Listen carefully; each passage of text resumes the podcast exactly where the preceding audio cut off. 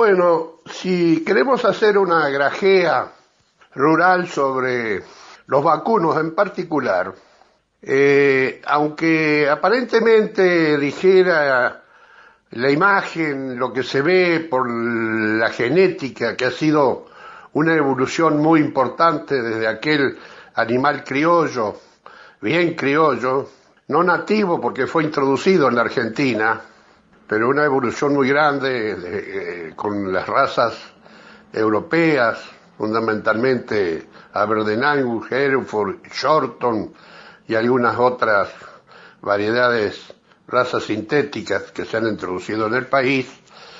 En lo que hace a lo que es la esencia de la ganadería vacuna, que convierte lo que la naturaleza da a través de la fotosíntesis, que es el vegetal, fundamentalmente en celulosa, de, o sea, el pasto, Argentina ha tenido un retroceso inmenso, inmenso el retroceso que ha tenido Argentina. En la época eh, de conocimiento ya profesional que he tenido, en los años 62, el presidente de ese momento, don Arturo Frondizi, decía, yo tengo que gobernar para 22 millones de economistas y había más de 60 millones de vacunos, o sea que le tocaba a cada habitante argentino tres vacunos. Y dice que anteriormente hubo más, hasta 70 millones de vacunos en la Argentina o más. Hoy estamos a 60 años casi de ese momento, o sí, 60 años de don Arturo Frondizi, y hoy el gobernante de turno tiene que gobernar para 45, el doble de millones, hoy no millones porque no es correntino, millones porque es porteño, 45 o más millones de habitantes y que también a su vez son economistas y hoy con la pandemia son 45 millones de infectólogos, poniéndole un poco de humor. Y hay, en vez de haber 60 y pico de millones de vacunos, hay apenas 45 a 50 millones de, de vacuno. Hay un vacuno por habitante. O sea que si solamente estuviéramos comer carne, eh, estaríamos ahí empatando en, empatando en el hambre de todas las argentinos.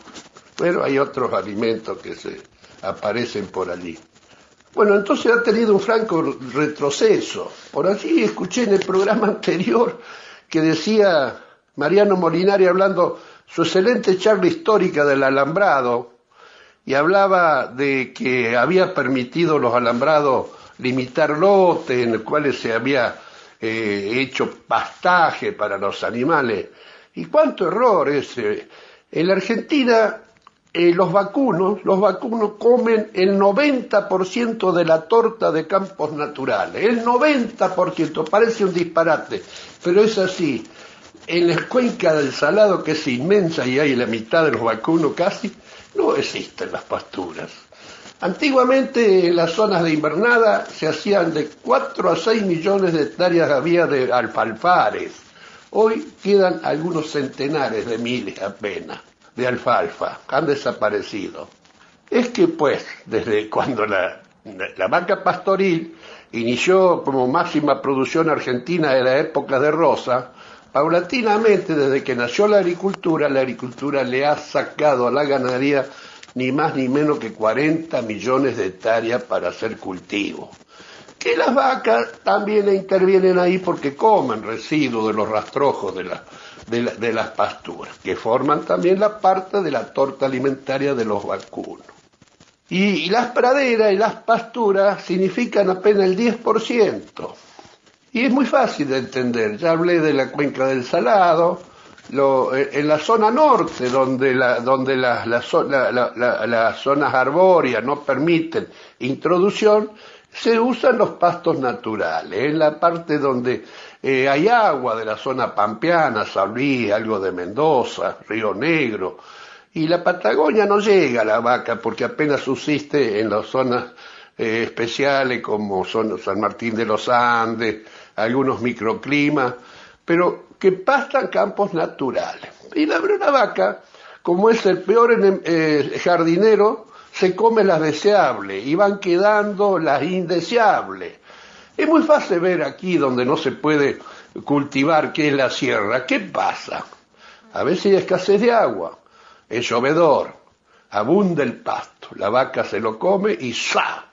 No alcanza a comerse el fuego, fuego. Y los fuegos es una bendición, quema todos los indeseables, indeseables y el rebrote produce pasto. Cuando lloramos y aquí los bomberos de Torquín, los bomberos de Ventana, apagando el fuego que termina apagándole una lluvia, el bombero en la sierra no taja nada, los aviones hidrantes, ¿qué van a tajar si no tienen de dónde sacar agua?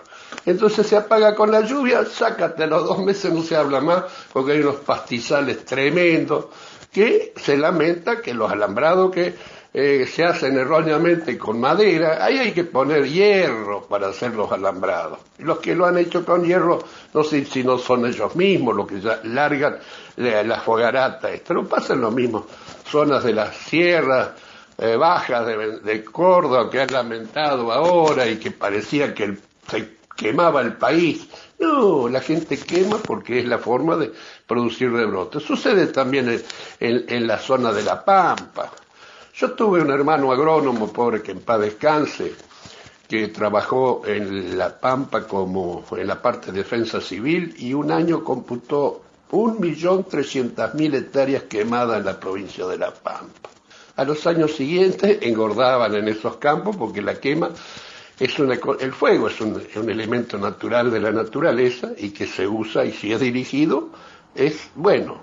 Bueno, no sea esta una grajea más de que eh, es bueno, que hemos ido para atrás, hemos ido para atrás, los campos naturales están degradados de especie, porque vuelvo a reiterar, el jardinero peor del campo es la vaca que se come las exquisitas, las selectivas y se va dejando las que no sirven. Hay algunas que dicen no sirve, como el gramón, es bueno Gramón, en otra zona era el sorgo de Alepo y todo eso dan pasto y son maleza en la agricultura, pero dan pasto. Y yo me gustaría enumerar, y los agrónomos conocemos, cuáles son los pastos valiosos de los campos naturales, cuando lo que es valioso es una cebadilla que le llaman australiana, porque la, era, era, nativa nuestra, la llevaron a Australia y la trajeron como un pasto que se incorpora en las pasturas. Eso, cuando queda eso, es bueno. Cuando queda centenillo, ordeum estenostaqui, también es un campo bueno. Pero ya cuando tienen que apostarse a la gramilla, al, al, al, que es el gramón, o al pasto salado, Bendito ahí que se apareció algo que donde hay pelo chancho, que es el pasto salado, nació el agropiro. Y bueno, el agropiro forma parte de, las de los, de los 10% de campos de pastura que nuestras vacas comen. O sea, fijémonos qué poco, qué poco hemos crecido, como yo digo, cuando se crece en el mismo espacio un crecimiento vertical por falta de conocimiento luego y luego por negativa de invertir en sus propias propiedades. Hasta acá está grajea.